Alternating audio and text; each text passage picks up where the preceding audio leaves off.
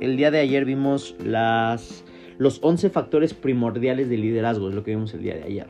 Los cuales son valor inquebrantable, autocontrol, un profundo sentido de la justicia, precisión en las decisiones, exactitud en los planes, el hábito de hacer más de lo que se le corresponde, una personalidad agradable, atractiva, simpatía y comprensión, dominio del detalle, estar dispuesto a asumir la responsabilidad total, y la cooperación, que el líder exitoso debe comprender y aplicar el principio del esfuerzo cooperativo y ser capaz de impulsar a sus seguidores a hacer lo mismo.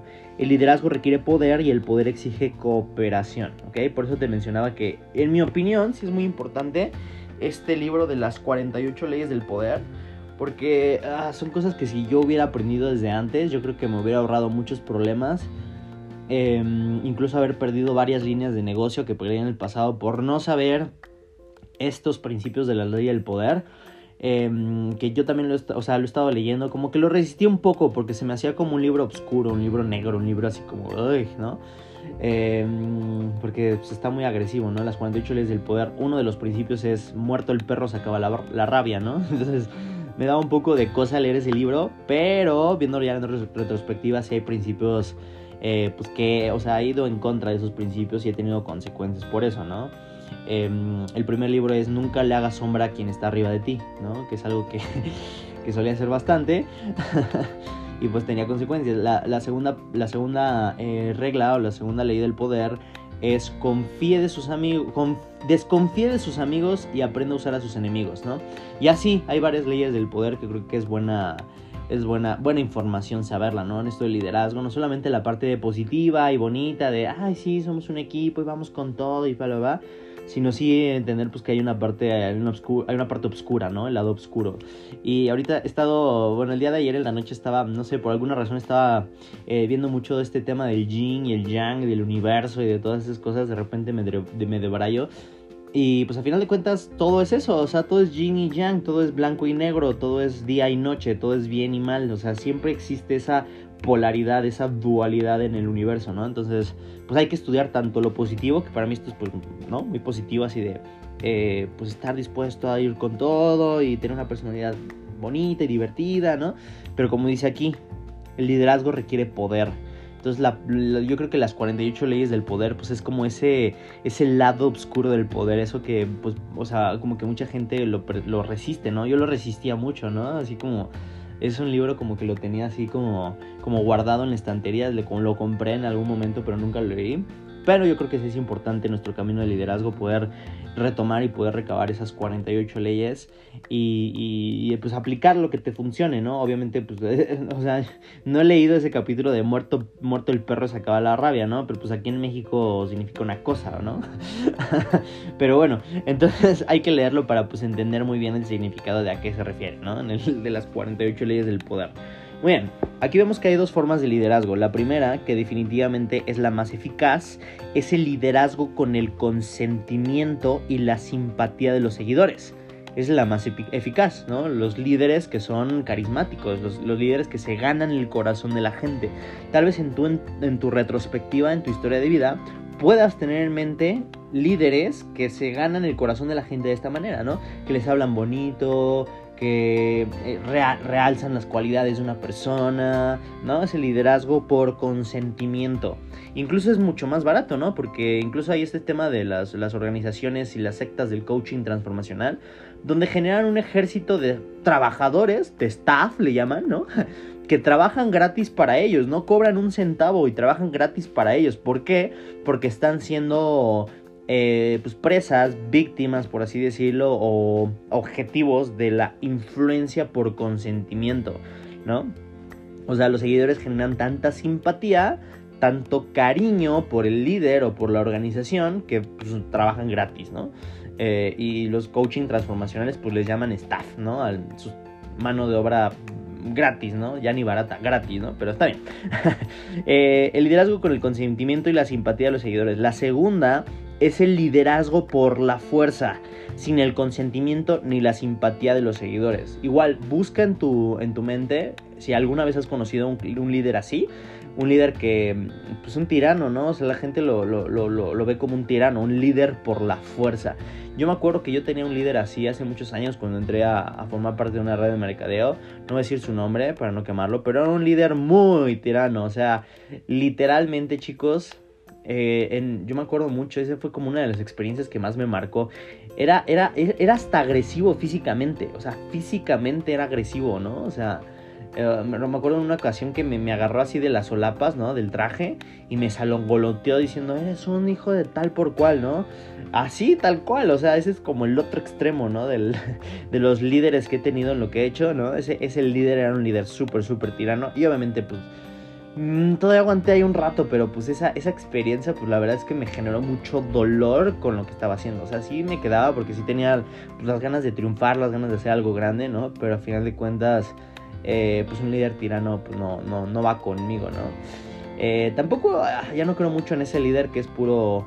Eh, puro, puro carisma y así. Yo, yo creo más en un liderazgo como intermedio, ¿no? O sea, como la armonía entre una persona que sea severa, obviamente no agresiva físicamente, pero sí sea severa y carismática a la vez. y esto me recuerda a, nuevamente a mi maestro de, de, calistenia. Yo tengo un maestro de calistenia, me gusta mucho hacer calistenia, que son eh, pues ejercicios con tu propio peso, ¿no? Y ya les he hablado mucho, los que no, creo que Edith no ha escuchado, los que ya me llevan un rato, pues de repente hablo con Miyagi. No sé si hablo mucho de Miyagi, pero pero yo creo que para mí es el ejemplo de la armonía perfecta entre severidad y carisma. O sea, de verdad, quien tenga la oportunidad que viva en la Ciudad de México, de algún día, nada más por la experiencia, acompañarme a hacer ejercicio. Yo voy todos los días, o bueno, intento ir todos los días, de 3 de la tarde a 4 de la tarde. Sí, en el pleno sol es horrible, siempre acabo bien sudado, pero pues yo creo que es bueno para quemar calorías, quién sabe, ¿no? Pero bueno, el chiste es que él es un líder que no es este, o sea, no es, no se va al extremo de liderazgo por la fuerza. Yo tenía un coach también que era un coach también de calistenia, pero era muy, muy coercitivo, ¿no? Era muy por la fuerza. De hecho, él eh, estuvo muchos años en la cárcel, entonces su método de enseñanza pues era literalmente a golpes, ¿no? Y si no podías hacer un ejercicio, ¡pum! te pegaba como, como aquí en la lonja, ¿no? La lonja te daba un chingadazo que, ¡ay! ¿no? ¿Cómo te dolía? Y bueno, pues la verdad es que pues sí agarré fuerza, pero pues nunca llegué como al nivel que estoy ahorita, ¿no? O sea, gracias a este líder, que es el señor Miyagi, que, o sea, no pega, no grita, pero así como que se burla de ti, ¿no? Y te hace sentir como, o sea, es como una especie de influencia psicológica bastante interesante, ¿no? A algunos no les gusta, ¿no? Como mi papá un día lo llevé, solamente una vez, y, mi papá le dijo así como, ah, es que me duele el hombro. Y mi ya le mmm, ¿no? Tiene una cara de como de, oh, pues ¿para qué vienes, no? Entonces eso a mi papá no le gustó y nunca volvió a ir, ¿no? Entonces a lo mejor ya hago ejercicio solo, ¿no? Pues está bien, o sea, no todos los líderes son para todos los seguidores, ¿no? Pero, pero al final de cuentas, para mí, para mí, para mí ha sido el mejor ejemplo de, de un liderazgo que es, o sea, si es eh, confrontativo, o sea, si te reta, o sea, no es, no es débil, no es dócil. O sea, eh, eh, o sea, tú le dices a él, oye, ¿por qué me dejas tantas? Y él dice, ay, pues si quieres haz una, ¿no? Pues tampoco, ¿no? O sea, yo creo que ese estilo de liderazgo que para él es muy natural, para mí es el, mejor estilo de liderazgo, ¿no? El liderazgo en el cual no eres agresivo, no eres un tirano, pero pues tampoco eres un pan de Dios, ¿no? Que todo mundo, o sea, todo mundo te puede ver la cara de menso, ¿no? Entonces yo creo que ese es el, el equilibrio perfecto de un liderazgo, ¿no? Aquí dice, el segundo es el liderazgo por la fuerza, sin el consentimiento ni la simpatía de sus seguidores. ¿ok? La historia está llena de pruebas de que el liderazgo por la fuerza no perdura. Y velo en tu propia vida, seguramente también tienes ejemplos de eso.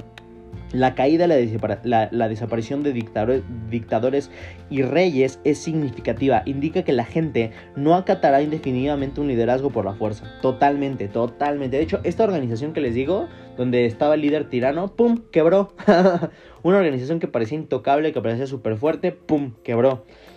¿Por qué? Pues por el liderazgo coercitivo de los líderes, ¿no? Tan sencillo como eso.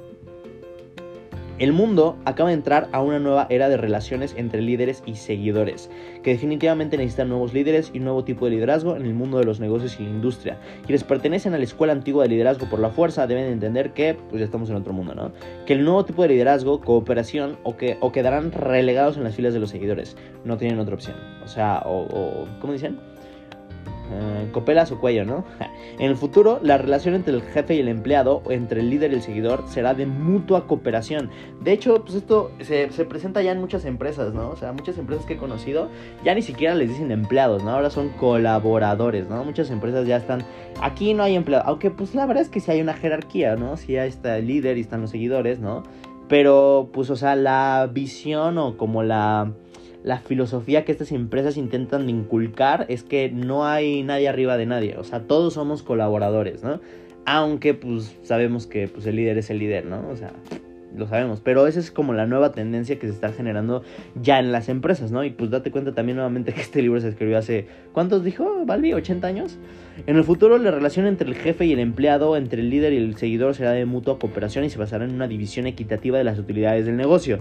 Esto pues, todavía no, o sea, ya vamos en la parte de la, de la cooperación, de la colaboración, pero eso de una división equitativa de las utilidades del negocio, pues yo no he visto ninguna empresa que lo haga hasta ahorita, ¿no? Y yo creo que México se va a tardar unos 10 años, en mi opinión, en que dividan equitativamente las utilidades del negocio, ¿no? Generalmente te pagan un porcentaje mínimo, que ese es tu sueldo, ¿no? O sea, un porcentaje mínimo de la utilidad de la empresa, órale, va para sueldos, ¿no? Entonces, eh, pues la gente gana 6 mil, 8 mil, 10 mil al mes. Eh, 20 mil al mes y ya te va así de perlas, ¿no? O sea, en las empresas que yo he conocido, ¿no? No sé tú, ya me dirás de tu experiencia empresarial de qué, qué es lo que has visto en las empresas, ¿no? Pero eso es lo que yo veo, ¿no? De hecho, hay un artículo de la revista Forbes que dice que el 99% de los asalariados ganan menos de 40 mil pesos mensuales. La gente nunca me entiende esta estadística. Creen que estoy diciendo que la gente gana en promedio 40 mil pesos mensuales. No, o sea, ganan menos. Menos es menos, menos es 20, menos es 10, menos es 6, menos es 4. ¿Qué puedes hacer con 4 al mes? Yo creo que una comida ya. Solo una cooperativa se podría ganar igual. sí, totalmente, mi querida Balbi. Entonces, pues date cuenta de lo cañón que está eso, ¿no? Entonces vamos a, a, esta parte. Las personas pueden acatar temporalmente un liderazgo por la fuerza, pero no lo harán por su propia voluntad. El nuevo tipo de liderazgo abarca los 11 factores importantes que se escriben en este capítulo, los que ya vimos. Además de algunos otros, la persona... Ah, eso de algunos otros, pues yo creo que o sea, el mejor estudio para mí, yo creo que de liderazgo es este. Dice Edith, por ahí he visto lo mismo. Yo creo que el mejor estudio de liderazgo es, eh, es John Maxwell, ¿no? O sea, siempre. o sea, yo aprendí pues a ver a los, a los, a los fregones de los fregones. Él ha dedicado su vida a estudiar el liderazgo, así que. Eh, sí, justamente John C. Maxwell, yo creo que es el mejor tipo de. O sea, el mejor, la mejor persona si quieres aprender de liderazgo, ¿no? O sea, de verdad, me encanta. John Maxwell tiene información muy, muy, muy, muy poderosa. Igual. Eh, que hay demasiada información que podemos estudiar aquí, chicos, o sea, que nunca acabaríamos, ¿no? Las 21 leyes irrefutables de liderazgo, las leyes, las 15 leyes del crecimiento, eh, y así hay un montón de libros que podemos ver eh, creo que hay, uno de la ley del espejo. Bueno, tiene más de 100 libros el señor, me parece, ¿no? Más de 100 libros de John Maxwell de liderazgo. O sea, nunca, nunca acabaríamos. O sea, podríamos estar toda la vida con estas sesiones de mentoría y nunca acabaríamos toda la información que hay acerca del tema, ¿no? Pero bueno, vamos a tratar de, de optimizar lo más posible nuestros tiempos. El nuevo tipo de liderazgo abarca los 11 factores importantes. La persona que haga ellos a base de su liderazgo en todos los niveles de la vida. Los periodos de, de dificultades económicas que hemos enfrentado se prolongaron en gran medida porque el mundo no contaba con este nuevo tipo de liderazgo. Ahora, la demanda de líderes que apliquen de manera competente los nuevos métodos de liderazgo excede por mucho a la oferta. Algunos de los líderes que siguen los métodos antiguos cambiarán y se adaptarán al nuevo tipo de liderazgo, pero en general el mundo necesita buscar gente nueva para que ejerza el liderazgo. Esta necesidad puede ser su oportunidad. ¿De qué? Pues de crecer en liderazgo, ¿no? Como te comento, tenía muy, este, muy presente esta historia, ¿no? De una de las empresas con las que estoy trabajando en la parte de embudos, marketing, sistemas, ¿no? Una de las empresas con las que estoy trabajando. Eh, pues yo, pues, ya metiéndome dentro de la empresa, pues veo todos estos estos sesgos y estos problemas que hay con respecto al, al liderazgo, ¿no? Y muchos líderes, aunque pasar de que llevan tanto tiempo, eh, pues no, o sea, no tienen esta información, o sea, no tienen este contexto. Entonces, cuando tú ves eso, o sea, yo, yo veo, por ejemplo, a empresarios que tienen así, o sea, que, generan un flujo de efectivo. Estos no son, estos empresarios que te digo, no son, no son multimillonarios, o sea, no son gente que factura mm, millones de dólares al mes, ¿no? O sea, pero bueno, sí, o sea, tienen un buen estilo de vida, se compran coches como si fueran calzones, viven en una bonita zona, tienen a todos sus hijos en escuelas caras, o sea, es clase media alta, ¿no? Clase media alta. Este, no son millonarios, pero pues bueno. y justamente hablando con uno de los líderes decía así como de, es que pues yo sé que pudo haber sido, que, o sea, yo sé que para ahorita ya debía haber sido millonario, solamente pues, pues no sé por qué no. yo así como de mi retrospectiva, ¿no? Viendo pues todas estas fallas en el liderazgo que tienen, todas estas fallas, justamente tenían una, eh, les, les estaba contando de esta chica que ojalá que no escuche mi podcast, que estoy, la estoy ventaneando, pero debido a, errores que tuvo la empresa, le hicieron perder a la empresa 200 mil pesos, ¿no? Entonces imagínate, ¿no? Entonces el, el, el empresario estaba súper enojado, fúrico, había tomado la decisión, había tomado la decisión de despedirla y, llegó esta chica al día siguiente, espero de verdad que no escuche este audio, y empezó a llorar, ¿no? Empezó a llorar, empezó a llorar, a llorar, a llorar, a decir que tenía hijos, que bla, bla, bla, bla. Total, que se le habló el corazón al líder y dijo, bueno, está bien, ya te di 45 oportunidades, pero te voy a dar otra más, ¿no? pero que sea la última. Entonces yo así como de, ay, todavía preguntas por qué no eres multimillonario. Pues claro, o sea, si, si, si, si tienes esas, o sea, esa, o sea, no digo que no hay que ser humanos, no digo que no hay que ser, este, pues, empáticos y shalala, pero si una persona ya se equivocó 45 veces, pues es simplemente una persona que pues, a lo mejor no está contenta, no está a gusto, a lo mejor nada más está ahí por necesidad, ¿no? Y yo, yo creo que lo mejor es eh, pues, que busque algo que sí le guste, ¿no? Algo en lo que sí pueda brillar. Yo creo que estar ahí en un lugar donde nada más se siente presionada, se siente atacada, se siente eh, pues en un, o sea, impide su crecimiento incluso. Y, tampoco es que digas que gane el sueldo de la vida, ¿no? O sea, no, pues no. Entonces, eh, pues yo creo que muchas veces hay que tomar esas decisiones difíciles en el liderazgo, ¿no? Entender que, eh, pues, una persona puede pues, afectar toda la, toda, toda tu organización y todo lo que has construido, ¿no? Esta es también una, una, de las leyes de liderazgo que se llama la ley de la manzana podrida es más saludable que salga de esa empresa, claro, por supuesto, incluso es aprendizaje para esa persona, ¿no? Eh, porque, o sea, los directivos dicen así, bueno, pues pobrecitas, estamos en fin de año y no sé qué.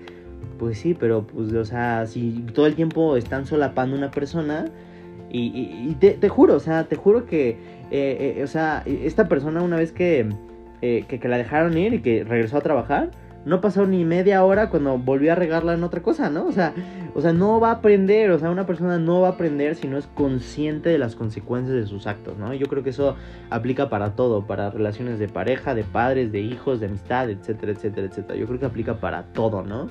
No solamente al ámbito empresarial. Y bueno, ya me, ya me fui un poco por la glorieta, así que vamos a cerrar esta sesión. Em, conclusión, pues trabaja en liderazgo, ¿no? Conclusión, trabaja en liderazgo. Mañana vamos a ver lo que no hay que hacer en el liderazgo, ¿no? Las, creo que son 11 eh, causas de fracaso en el liderazgo. Bueno, mañana las vamos a ver a profundidad y vamos a hablar de cada una de ellas. Y estos eh, son principios muy importantes para que los vayamos aplicando, ¿ok? Y no se pierdan la sesión de la tarde, de las 6 de la tarde, donde vamos a hablar sobre el plan de fanpage, el plan de publicaciones, para que en poco tiempo puedas pues llevar tu marca de manera poderosa, ¿vale? Así que, venga chicos, ¿tienen alguna duda?